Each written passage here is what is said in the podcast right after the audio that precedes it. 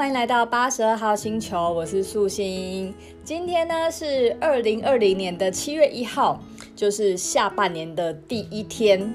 我其实超喜欢这种第一天的感觉，例如说像啊、一个月的第一天、一季的第一天、一年的第一天，就是这种第一天的这个这个概念。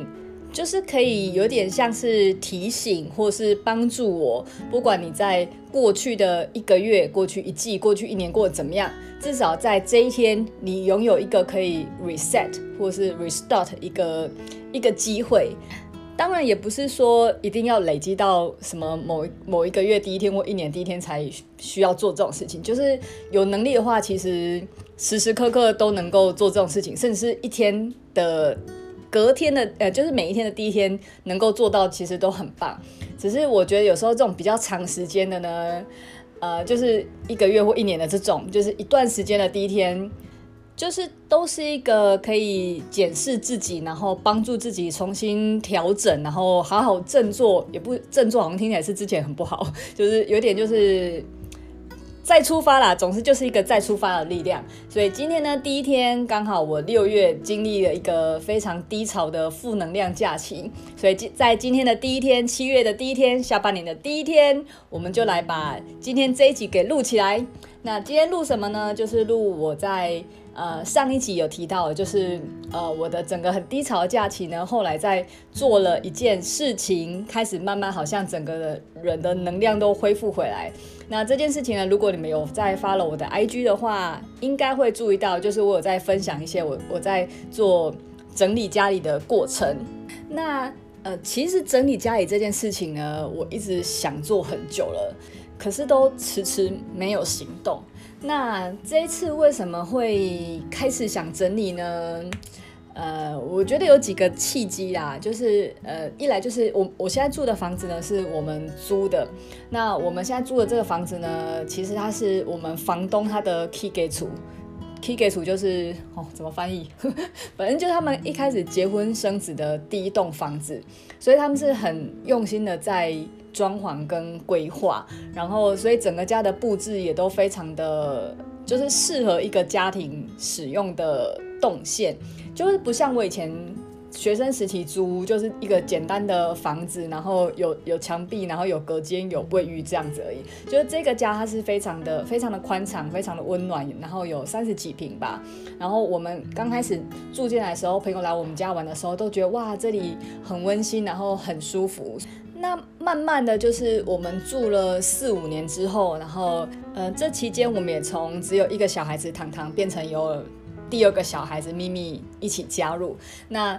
呃从三个人变四个人，东西也会变得越来越多，然后慢慢的我就开始觉得家里的每个角落东西开始被塞满了，然后常常都会觉得找不太到东西，然后尤其是就是小咪咪她长大之后，就是她现在两岁半嘛，快三岁，她两岁半之后就开始有行动能力。讲行动能力是好听一点，其实是破坏能力。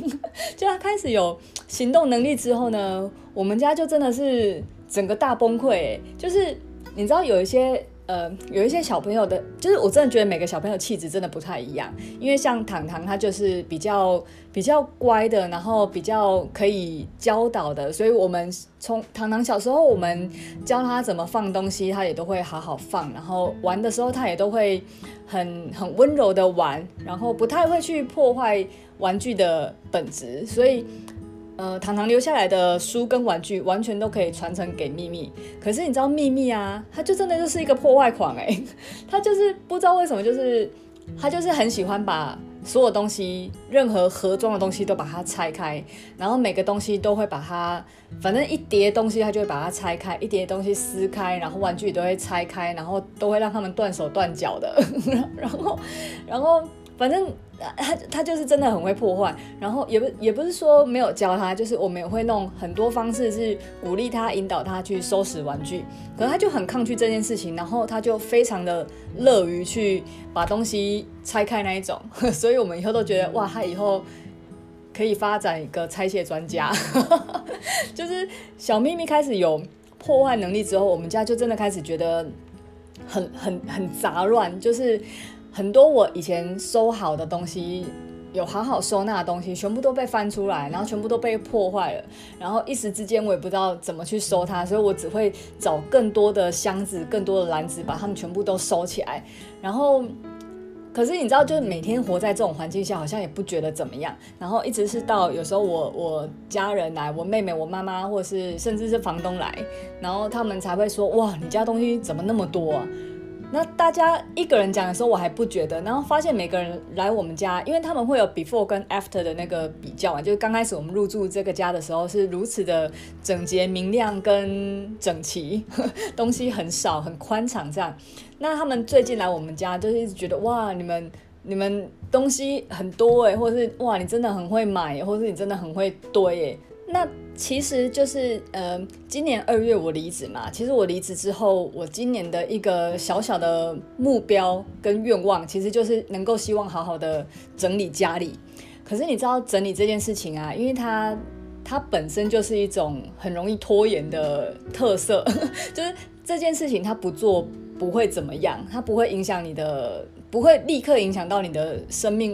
安全或什么的，所以你很容易会把它放到你的想做的事情之后。所以你看，像其实我二月离职了，然后到现在七月了，所以二月中离职，三四五六四个多月，我一直在想这件事情，然后却一直都没有做。那六月的时候，我其实。有有真的萌生出真的很想整理的念头，是因为一方面是因为端午节了，然后呃就是快端午节，然后天气也越来越热了，所以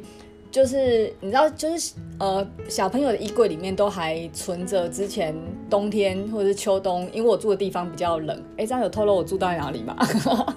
我我就住在林口啦，就是比较凉，风比较大，所以我们之前。呃，秋冬的衣服都还会稍微留着，因为怕天气还是凉。那现在天气就越来越热，那些东西真真的穿不到，所以我一直很想要换季，然后一直很想要把去年夏天就是姐姐的衣服准备出来给秘密用。那可是你知道，就是望着那些成堆的、成箱成堆的衣服，我实在是不知道该怎么整理起，所以就会一直觉得哦，很想做，可是又一直觉得。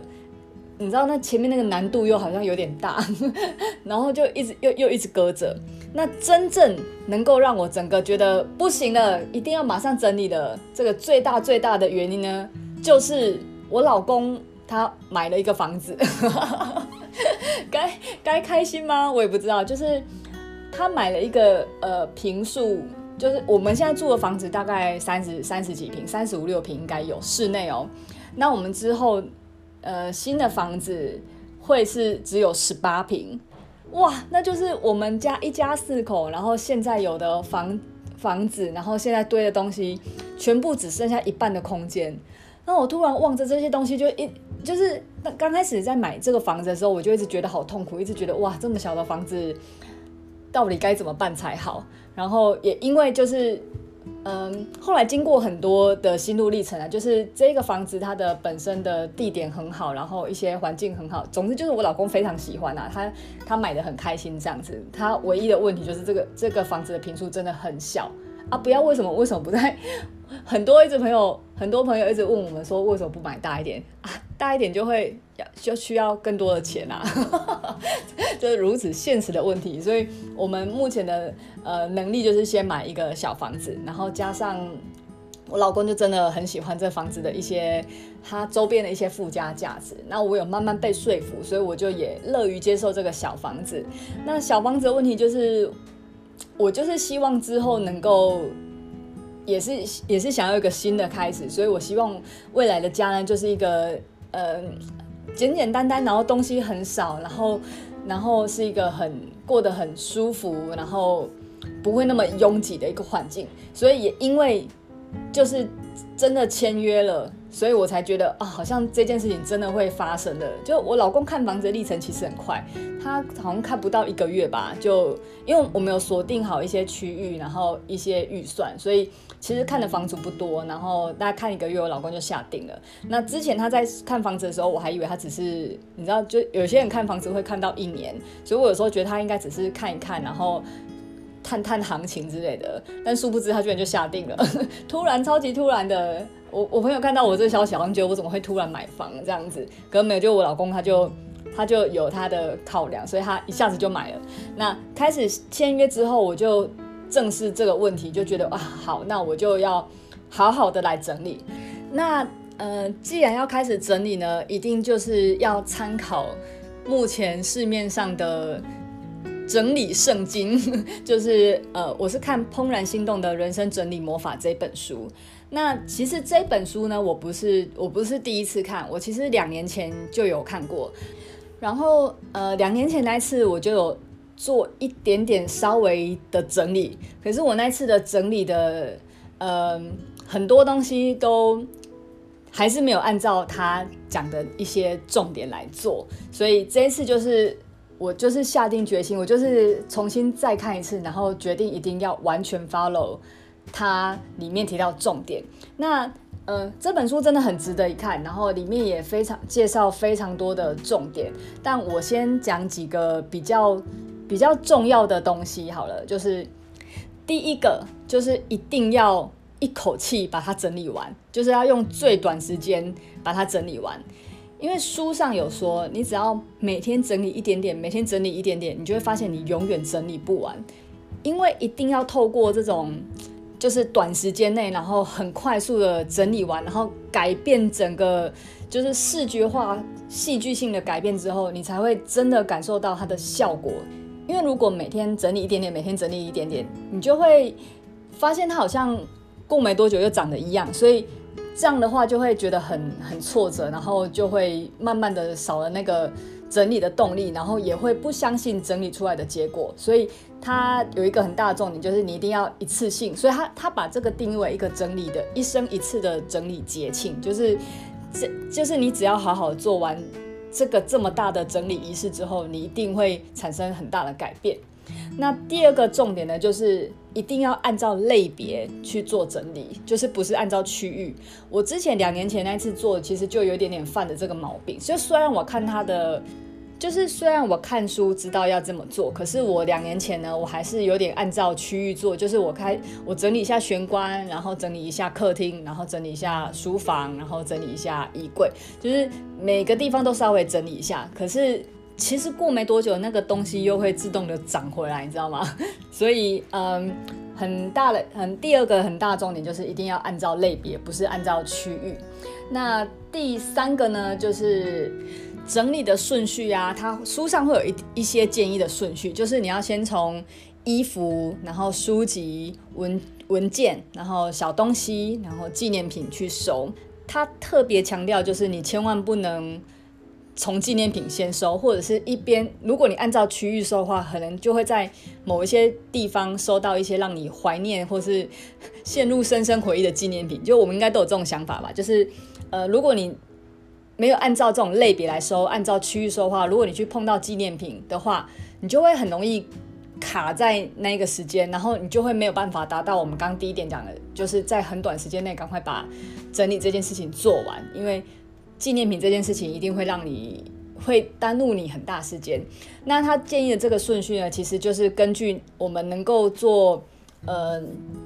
整理丢弃这件事情的难易度来做，所以衣服或是书籍、文件这种东西是比较好处理的。所以，呃，书上会觉得说，你先从这几个开始练习。那你透过这几个东西的练习之后，慢慢整理到纪念品这一块的时候，你就你的那个呃判断取舍能力就会练起来，就不会花那么多时间陷入那个深深的回忆里面的。那第四个重点，诶，我这边讲的重点，它不是书上列的。点哦，就是书上列的重点非常多，我只是举一些我觉得呃有几个大原则的整理原则是我觉得蛮重要的。好，第四个原则呢，就是嗯、呃，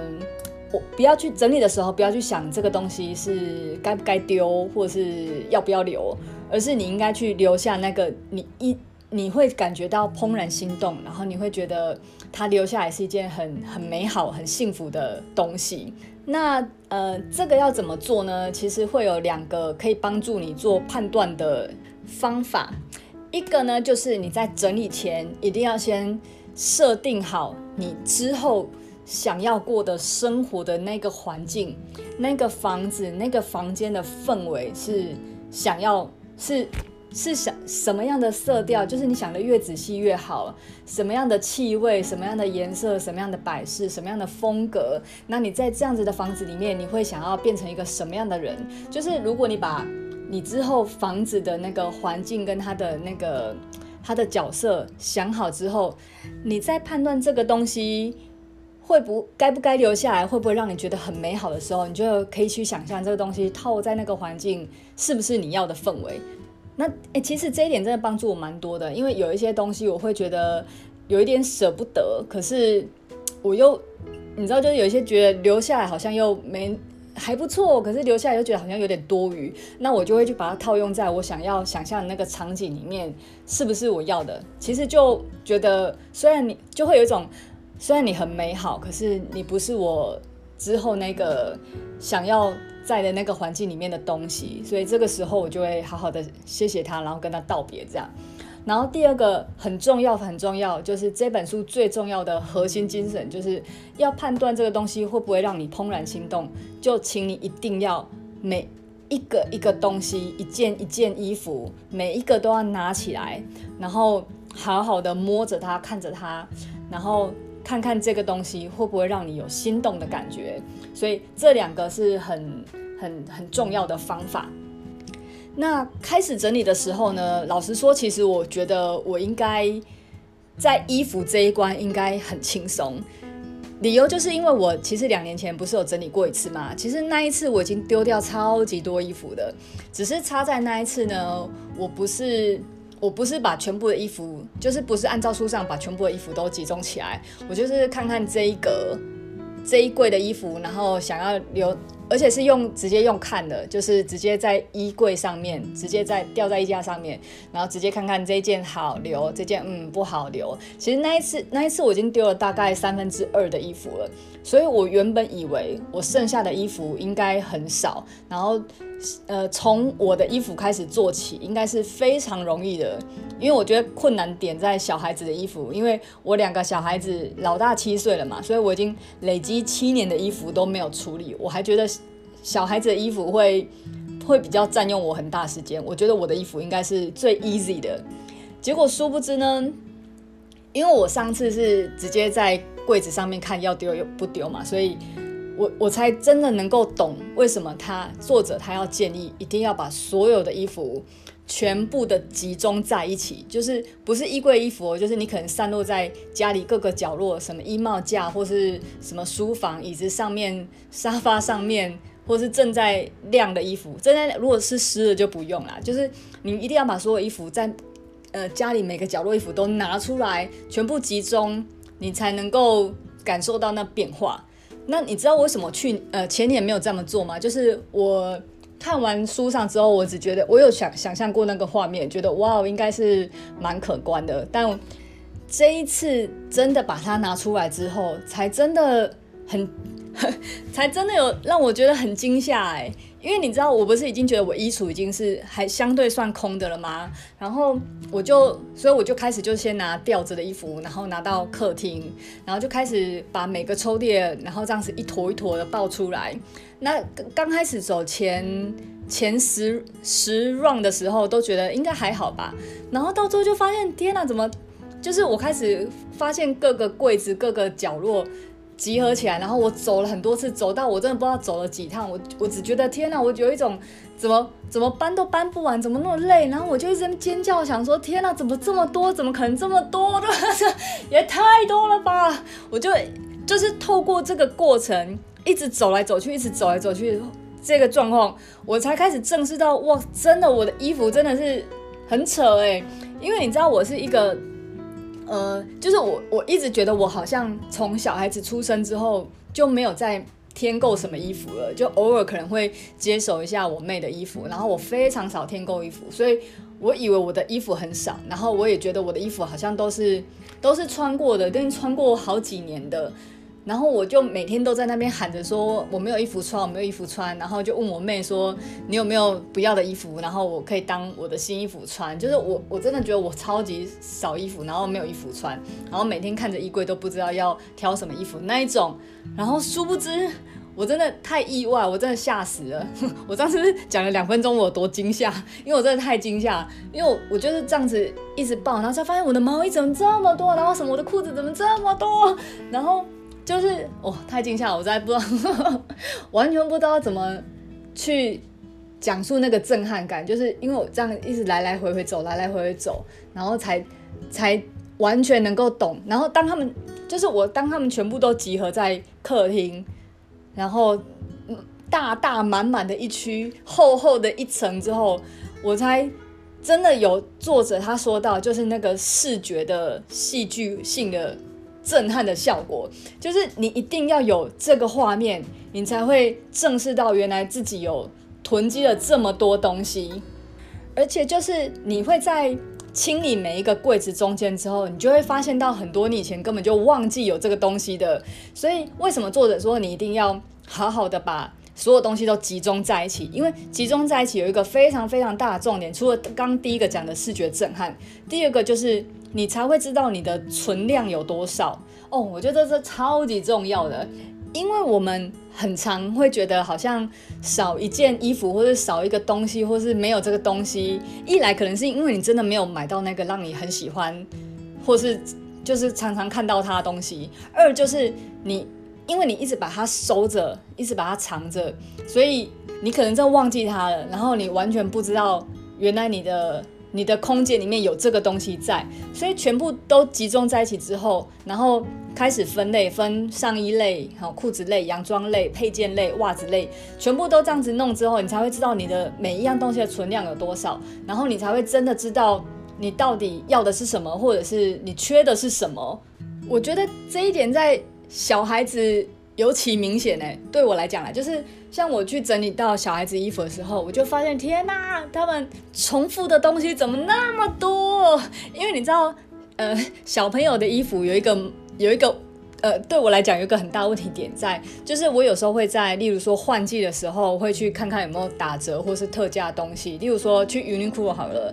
呃，我可能在冬天的时候，冬天快要换季的时候。因为就会有很多小朋友的冬天的东西是打折的嘛，就是，所以我就会在那个时候去买他下一年冬天或是下一年夏天会用到的一些折扣品。那买的这些东西呢，有时候买完真的忘记了，就是我可能收完，然后因为我收的方式又不是按照，就是刚开始有刚开前几年还有按照他的年纪或是那个去分，可是开始有两个小孩子之后，就因为东西衣服越来越多，就开始没有那么有。顺序跟规律的在收纳这件事情，所以很常发生的是，我已经忘记我有买这个东西了。那我这样这次整理时候，发现最多的就是，天哪，他们的那个小可爱怎么可以那么多件？比如说那个呃，就是凉感的那个内搭，可能就有九件吧。因为一个礼拜也才七天，我买到九件，到底要干嘛？你知道为什么吗？就是我去年已经有买一个存货了，但是我在今年要买，今年。呃，要买的时候忘记去年有买过那些特价品，所以我会以为它没有，或是可能只有两件，所以我又我又会再补充这补充个两三件这样，所以加加起来，它的夏天的凉感衣或是冬天的那个热，就是 heat tech 的那个热发热衣，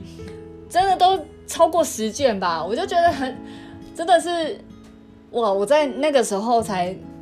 真的很能够完全理解作者为什么说。全部放在一起，你才能够知道你的存量这件事情。我就觉得天哪，我真的是居然买了这么多重复的东西，有一点觉得好像浪费钱，有点生气。然后全部都集中完，开始要整理的时候啊，呃，书上是建议说，呃，一定要就是不就是要专心，然后不要放音乐，什么不要看电视，就是你要以一种就是。真的是非常的直接面对你所拿的每一个物品的这种态度去整理。那其实我两年前整理那一次就就没有遵照这个原则，所以我两年前那一次在整理的时候，我是以一个很很惬意、轻松的家庭主妇的态度，就是在那边边听着音乐边整理。所以那一次的整理的，因为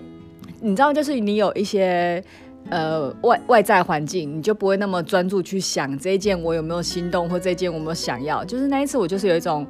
呃有点大概吧，就是哦这件好留，然后可能有一些觉得呃这呃这件要丢，或者是有些要留的，就会。嗯，没有很专心在想，所以我可能就觉得可能还是会要再穿吧，就又把它留下来，那就完全都违反这个书上建议的一些方式。所以这一次我就是真的非常认真的遵照，我就是完全没有音乐，然后一即使我这样成山成堆的衣服，我每一件都好好的把它摊开，好好的拿着，然后好好的放在地上，然后。一一的检视跟一一的触摸，然后我就真的发现很神奇的事情，就是当我把它，当我把它们摊开，好好放在地上，好好看看它的样子的时候，哇，我才会发现，就是有一些衣服我在穿它，或是我在拿它的时候，我完全没有去多想，就是我可能都会以为他们是。我买的时候的那个样子去拿的，但是当我一一的摊在地上的时候，我才发现，哇，我这些衣服已经有这些污渍了，然后我这些衣服已经有这些毛球了，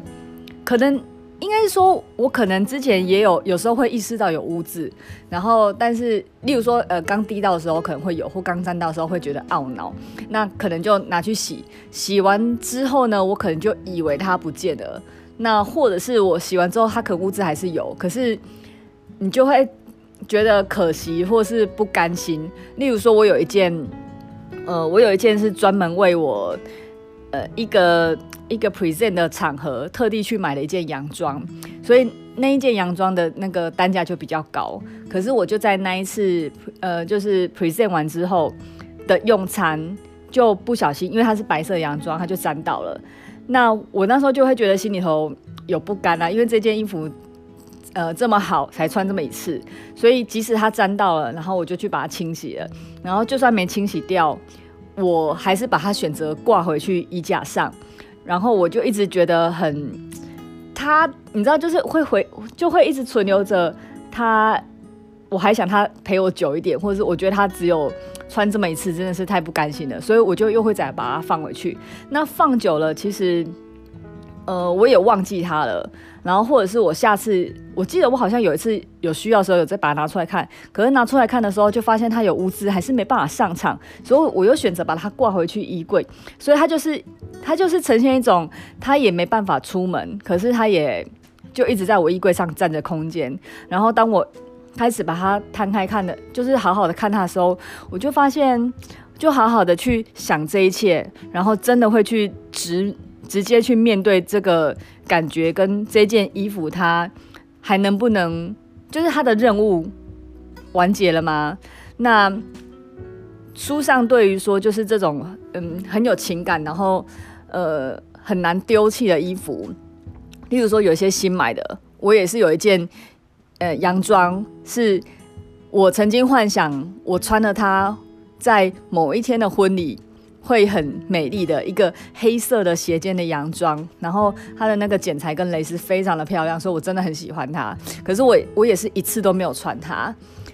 呃，我没有穿它的原因是就是，嗯。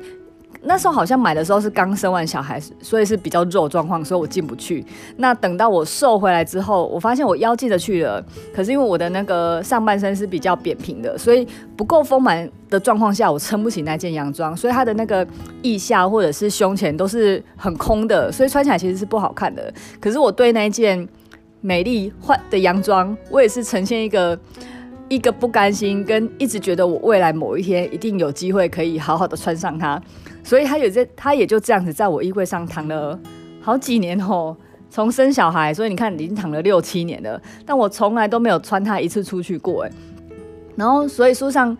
对于这种衣服呢，你看像我两年前，我就是也是没有办，还是狠不下心把它丢掉。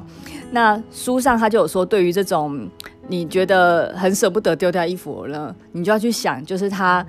他已经完成他的任务了。像我那件白色的可以去报告的洋装，他其实已经帮我在那一次的报告完成达成达成很完美的呈现。其实他的任务已经结束了。那那件黑色斜肩的洋装，虽然我一直都没有机会穿它，但是我在买它的时候，它其实已经他的任务就是在我买它的时候，他已经满足我对那个画面的想象了。那书上教我的这个心法之后。我这次呢，就是以这种谢谢他们带给我的一切，然后谢谢他们完成他们任务，然后就把他们打包送走。然后还有很多 T 恤或是一些衣服，就是有一些，例如说像是上面的图案。那我每次在选择穿他们这几件衣服的时候，我其实都没有好好的注意到，原来他们的图案根本就已经斑驳到不行了。可是我每次在穿它们或是在拿它们的时候，都会一直以为是我某，就是我某一次以前穿它的那个样子，所以我真的都没有好好的仔细看看我衣服的状况，或者是他们带给我的感觉。我只是就是一种，就呃，就是衣可蔽体，就每天只有套一件衣服、一件裤子，然后就能够出门这样。也可能是因为我现在就没有上班，所以我就没有再去追求那些比较比较能够。出门的场合的衣服，所以每天就真的是一个，只要有衣服跟裤子加在一起，然后不管他们搭不搭，就这样子，完全没有任何心动的感觉。然后我就觉得，透过这一次一件衣一件衣服一件衣服一件衣服的摊开看，然后一件衣服一件衣服的触摸，才真的能够好好的，真的是正视他们。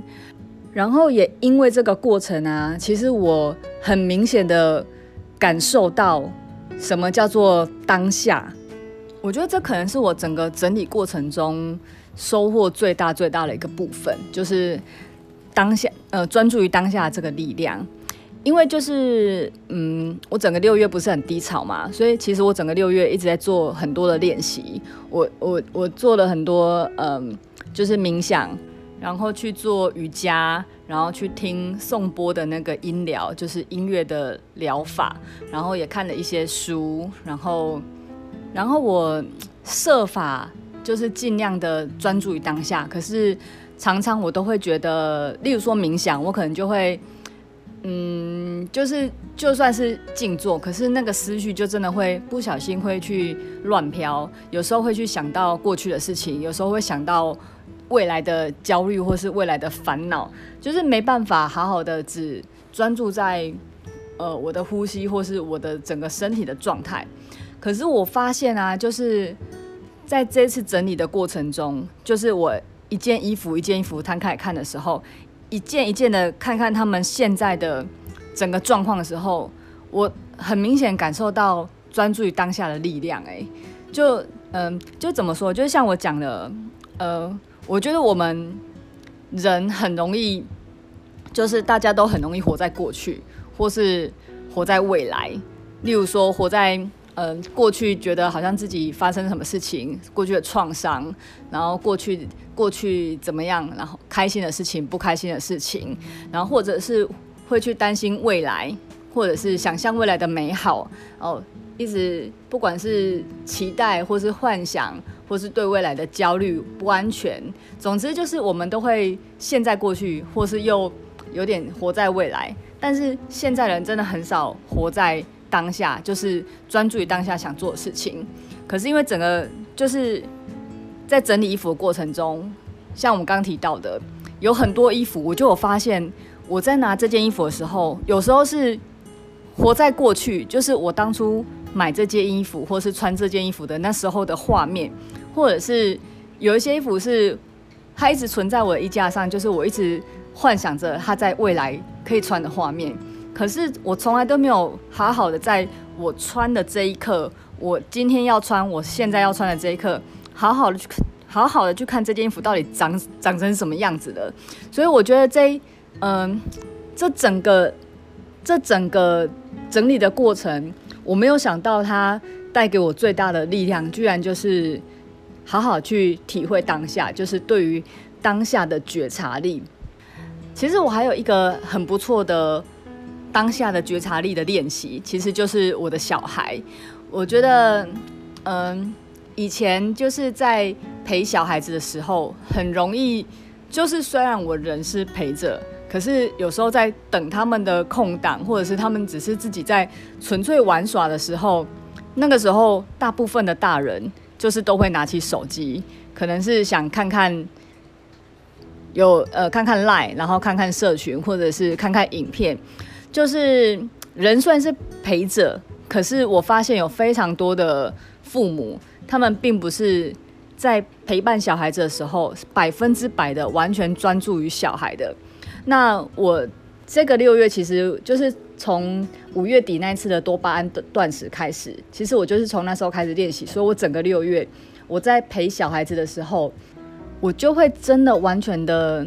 凝望跟注视他们，就是看他们的每一个动作，然后看他们每一个表情的变化，然后看他们对我们讲的话的观察。我觉得这也是一个非常非常好对于当下觉察力的练习。所以我有时候就我就会突然回想起来，你知道当，嗯以前小时候啊，嗯，就是我我的小时候成长过程，我的爸爸是嗯。嗯，就是他比较，也不是说不参与，就是他，他，他，他需要，呃，他是我们一家之主，然后他担起那个整个家是唯一收入来源，所以他可能也在工作，可是，嗯、他工作的其他时间，就是他没有工作的时间。他也不是就是待在家里陪家人或是陪小孩，他就是嗯、有工作的时候就工作，然后没有工不是在工作的时间，他可能就在咖啡厅，或是去爬山，或是去找朋友玩。总之就是他不在家里。所以我小时候对于我父亲参与我童年成长的印象是非常少的。我对他印象就是，嗯、我要睡觉的时候他还不回家，然后我起床的时候他可能都。我起床要出门的时候，他还在睡觉，因为他都睡到中午才起来，下午到晚上半夜才是他的活动时间。所以我，嗯，我就会觉得我跟我那个爸爸的那个童年的那个紧密度很很少。然后，当我有一次长大的时候，然后我就记得我爸爸来跟我说，哇，他就是他就会一直常常会跟我们讲他。他会一直讲我们，呃，还抱在怀中的时候的那个画面是怎么样，然后以前小时候还小的时候是怎么样？怎么样，然后上学这一段就是可能是我有记忆来，然后他也比较少参与的这一段过程，其实我跟他可能画面都是空白的，所以当我长大的时候，他来跟我说，哦，你小时候怎样怎样怎样时候。然后怎么突然变成这样子的时候，我其实听到这句话，我那时候真的是白眼翻到后脑勺。你知道我我，然后我那时候不知道为什么我会有这种反应，可是我现在懂了，就是嗯，就是你如果能够保持着时时刻刻在当下的觉察力的话，然后你时时刻刻活在当下的话，你应该会，就是小孩子虽然会长大，可是你是有能力。跟有意识的去察觉到他的变化的，就是像我也会觉得糖糖咪咪长大啦，可是我绝对不会是说哦，你怎么突然变这么大？通常会说突然变这么大，是我对我朋友的小孩才会说哇，怎么哇？我那时候看照片的时候才婴儿，哇，怎么现在已经上幼稚园了？我说哦，怎么已经上小学了？我这种外人讲这种话才不奇怪吧？可是如果是自己的父母对自己小孩讲说哇，你怎么突然变这么大？这句话什么意思？这句话就代表。这中间的过程你都没有参与啊，或者是你人有在，可是你的心跟你的注意力是不在的，所以你才会觉得小孩子突然长大了。对，哎，我这样会不会聊太远？所以，嗯，我觉得我整个六月最大最大的收获就是透过就是多巴胺断食这件事情，跟透过整理就是怦然心动的整理魔法这件事情，这两件事情。我本来没有觉得它好像有什么关联，可是我现在自己录音，我这样我觉得录音有时候也是帮助自我厘清一些思绪。就是我这样录音起来，有时候会觉得，其实这两件事情都是在训练着我对于当下的觉察力这件事情。然后这也是我觉得嗯很棒的。哎呀，聊了四十分钟了，好，我们做一点 ending 好了，就是嗯。我目前的进度呢，就是我现在整理完衣服类的，就是我的衣服整理完了，然后小孩子的几乎快整理完。小孩子真的有点难难度诶，因为呃，毕竟我姐姐的衣服还是有一些部分要留给小朋友，然后但是我已经尽量删掉一些不心动了，然后留下一些必要的，也不能称上心动，可是它可能就是必要，因为因为小孩子的衣服真的有点过度。不过我觉得我这一点是还真的要，搞不好我再我再回去看你 run，因为我真的觉得东西要真的少而美丽，真的只能留下那些你觉得小孩子穿了会让你觉得哦 lovely 好可爱 adorable，大概这种感觉的才要留，可能衣服就会剩很少。我自己觉得现在剩的还是有点多。那嗯，我觉得我目前就是手把衣服类，可是我觉得光衣服类这件事情，其实就蛮能够开始训练一些一些可以丢掉的一些判断力了。例如说，嗯，我现在虽然还没有整理到小东西，可是例如说，我们可能去便利商店拿到了那些集点贴纸，那以前我就是不管，我就是先拿，然后再看要不要集或者要不要丢。可是现在我就会知道这东西。我到时候它不是我让我怦然心动，我也没有特别想集的。那我带回去也只是增加负担，然后我回去也要丢。所以，像我最近如果去便利商店的，他们如果要给我集点贴纸，我就会直接不用拿了。就是应该说，就是透过呃衣服类的这件事情，然后我就开始练习了。然后小孩子的一些玩具，我虽然还没收到玩具类，可是有一些已经。嗯，以前觉得有状况，可是尚可用的，我就都会留着。那现在如果刚好小孩子乱丢的话，我就会趁机先把它丢了，再呃还没整理到玩具类，就是我现在已经开始做部分其他方面的练习了。然后包括我觉得剪头发，剪头发也是哎、就是嗯，因为我的头发是留很慢的。很慢很慢才能变长头发的，所以我对我的长头，我对我现在的头发长度就会呈现一种，它是我很辛苦留到这么长的，然后我也花了很多钱去烫去烫头发，然后但是你知道现在夏天每天都很热，然后我又不喜欢我的脖子上面有毛发很很热，所以我无时无刻都是把它扎起来的。那现在的头发长度对我来讲，它就是一个。你知道，就是留着又不能干嘛，可是剪掉我又会觉得很可惜的。那以前的这种状况，我就会不知道怎么办，又搁着。那我现在就会马上知道，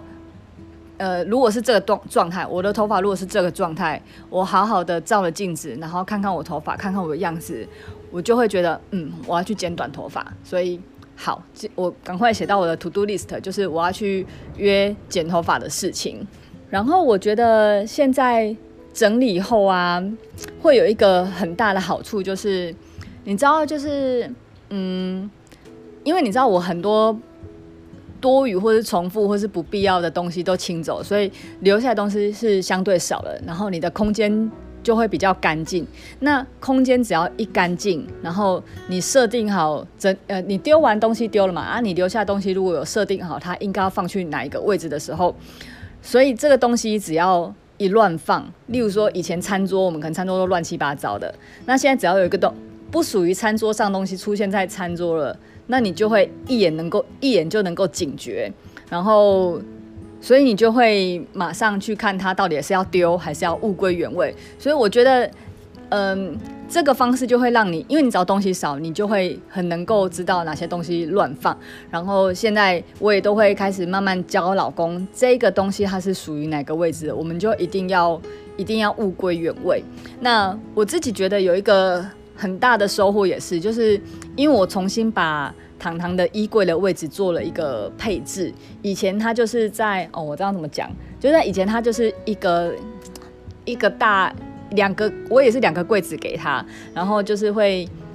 很杂乱的一柜当衣服，很杂乱的柜当裤子。那我现在就把它换成到另外一个比较是比较不是那种呃买来放的那个外外放置的衣柜，我是把它挪到里面那个内砍式的衣帽架，然后就会有一种很专属于它的空间，然后很大，然后我帮他把每一件衣服都折好，那。以前的衣柜的平台上面呢，本来是堆满了他的制服，然后他的内衣裤这样子，睡衣非常的乱。虽然它它取用上是很方便，但因为我现在把那个平台就是东西都清空了，那我就跟糖糖说，这个位置就是给你放明天要穿的衣服，然后你早上起来的时候穿你明天要穿呃穿你的早上要穿的衣服之后，你就可以把你睡衣折到那边。然后我就发现，因为你只要这样子有一个专属空间给糖糖之后，糖糖就会自己折好衣服，然后他呃前一天洗完澡之后，他也会好好的放好他的制服或是他的便服。哎，这点真的帮助我很多，因为之前的每天早上我都是要帮他。准备好衣服，因为你知道就太乱，所以他也很难知道东西在哪里，所以只有我知道，所以我每天早上还要花时间帮他整理好他的衣服，然后帮他找他睡衣，帮他找他东西在哪里。那我现在都整理好了，然后也跟糖糖讨论好他的位置，专属位置在哪里之后，你就发现真的是很神奇，就是大家都喜欢这种环境，所以糖糖他自己洗完澡，他就会很开心的去准备他明天要穿的衣服。然后像今天早上我超感动了，因为。呃，我已经在外面准备早餐了，但我一今天一进房的时候，就发现哇，糖糖已经把那个他的睡衣折好放在那个位置了。就是我觉得他呃，这个整理方法真难怪人家会说是人生的整理魔法，就是他真的会嗯、改变一个家的氛围，然后改变一个人的行为跟做事的方式，然后。嗯、我觉得这个整理方整理啊这件事情，也有给我一个很大很大很大的帮助，就是就是我六月不是也是很低潮嘛，然后我自己试过了很多方式，像刚讲的，我我就是想办法让自己的烦乱的心静下来，所以我写日记，我看一些比较灵性类的书籍，我做冥想，然后我听一些比较灵性类的音乐，然后试了很多方式，但是你知道那内心的那个忧郁啊，都还是会。一直我心情一直往下沉，就是我心是静的，可是那个情绪是很低落的。然后我自己会觉得，我自己知道说，一定可能要做出一些行动，才有可能能够让自己比较振作。因为你知道，一个人胡思乱想，真的会越想越低潮。你如果其实一直在一直在行动的人，他其实是不会觉得低潮的。他其实因为就是有人会觉得好像要。可能要今天心情好才行动，可是其实不是，是你不管心情好或心情不好，你先行动，你行动自然那个情绪就会起来了。其实很很低潮，大部分都是我们真的想的比做的还多才会这么低潮。但是即使我之前一直这么想，很想要动，可是实在是动不起来。就是做任何我觉得是正经事，你说像录音频，像像呃写文章、剖文章，我都觉得应该要做，可是就是。那一股那个气就是起不来，你知道吗？但是我觉得就是整理这件事情，真的把我整个人唤醒。哎，就是我我因为我刚刚就有说，我一直往呃一直把衣服往外搬，然后本来我在家里是很懒散的，我甚至有时候会太忧郁，然后瘫在家里，然后早上哭一整个早上，然后下午很累就睡一整个下午，然后到去接小孩，所以整个人已经开始有一点点。真的太低潮、太忧郁了，然后反而是因为在整理衣服的过程中，强迫自己动。然后刚开始我也是整理得很懒散，可是就是有时候就动起来之后，其实它就会像那种飞轮效应一样，它就其实就会一开始的驱动比较难，可是它就它就这样驱动了。然后我觉得，我觉得整理这件事情，它对我来讲就是一个很好练习，是它呃。整理这件事情本身可能跟我的事业没有太大关系，可是它至少让我起来了，然后我开始动了。我动了之后，我就会想要有更多的想法，有更多事，我的脑子就开始活了，我身体就开始活了，所以我就会觉得我整个人终于站起来了。然后难怪就是我早上看到那个新闻啊，就是之前兴隆不是就是呃刘真走之后，他就。整个人很忧郁嘛，然后我早上看到那个报纸啊，就发现，呃，是谁？吴宗宪就有说，他跟兴隆讲一句话，说他一定要站起来，因为他还要陪着女儿上学。那兴隆他也是说，因为他开始陪着女儿上学这件事情之后，一旦这件事情开始动了之后，他整个人才开始振作。所以我觉得，嗯、不管是。不管是任何方面或任何角度，只要我觉得深陷很低潮、很忧郁的人，你只要找到那个至少可以让你动起来的动力或是理由，你只要先动起来了，不一定是要呃正面跟你的想做的事情有关系，你可能是透过不同的角度、不同的小事情先动起来了，先动起来，你才真的有机会可以好好的站起来。然后我觉得也透过。这一个礼拜的那个整个整理的过程，我觉得我自己也好好清理了我的我的情绪，可能是因为透过面对衣服的这些感觉跟回忆，我好好的清理了自己的情绪，然后我就发现，因为我之前就是跟我老公非常非常的，也是处在一个很僵的局面，然后我自己觉得我自己好好清理完情绪之后。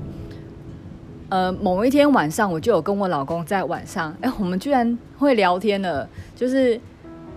呃，我也跟他聊我这这一个月的整个心情的变化。然后我发现，我们那我们那天晚上就沟通了很多事情。然后边聊的时候，也会发现，哇，其实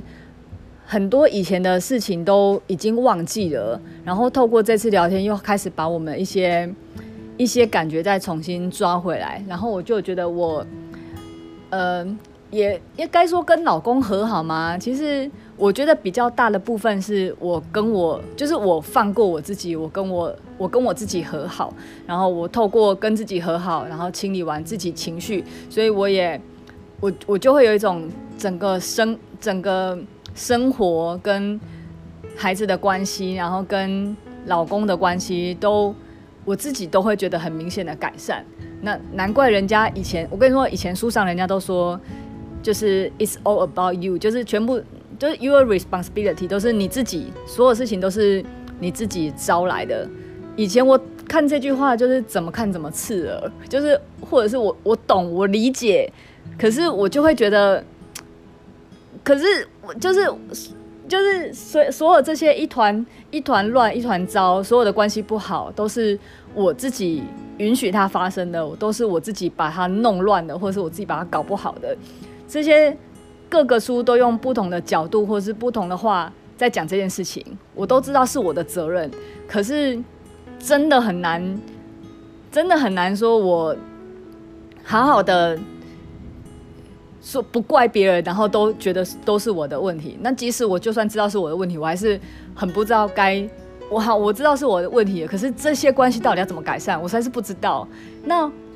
我。现在我就真的能够稍微能够感受到，就是我以前看人家说哦，为什么这样子就可以？他呃什么？我透过清理我自己，然后我的关系就也也跟着改善了。我以前看到这句话，书上看到这句话，我真的超不知道那是什么意思的。我就想说，知道这这是什么鬼，或者是这是什么魔法，什么宇宙的力量？其实我真的不太懂。可是我这次就自己就真的有发现到，就是因为整理的关系，我面对自己，然后。然后整理自己，然后也比较愿意敞开心房去跟人家沟通。那你开始跟人家沟通之后，就有机会可以改善很多关系。然后其实你就会发现，其实老公根本就，老公这种比较钝的生物，他根本就不知道你发生什么事情了。就我自己在那边胡思乱想，然后很忧郁的要死，但老公完全不知道你到底发生了什么事情。他是觉得，他就是觉得你一如往常啊。所以有时候真的是我们自己想太多哈。那。接下来呢，我就是会按照书上的建议的流程，我衣服类整理完之后，我就会开始整理书籍类。但 我，不知道，我有可能想要先整理生活用品或是保养保健品之类，因为我觉得它占了我很大空间，并且很杂乱。我有可能，我有可能，我不知道啊，可能也会 follow 书上整理书籍类吧。我们毕竟这次还是 follow 它一点好。对，然后所以，嗯，我时不时会把我的整个整理的过程。然后，嗯，拍照，然后放 IG。我本来其实很想做缩时录影或者是拍录影的，可是我后来觉得不要，因为我觉得我只要一有个镜头，就像我当初在做多巴胺断食的时候，就是即使我这样录音，我都会是觉得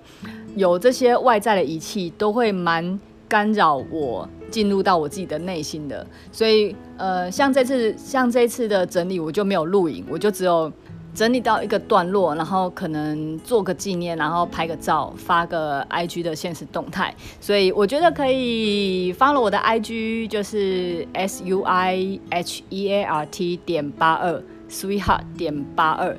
对，然后我会把我会整理，就是我有时不时会发布一下这个陆续整理的过程。或是成果，对，然后呃，之前整理的如果没有 follow 到也没关系，我有在 IG 的现实动态开一本那个叫什么经典嘛，就是典藏，哎、不是啊，那就是反正就是一个你知道一个圆圈圈，对，所以那边也可以看到我之前整理衣服的过程。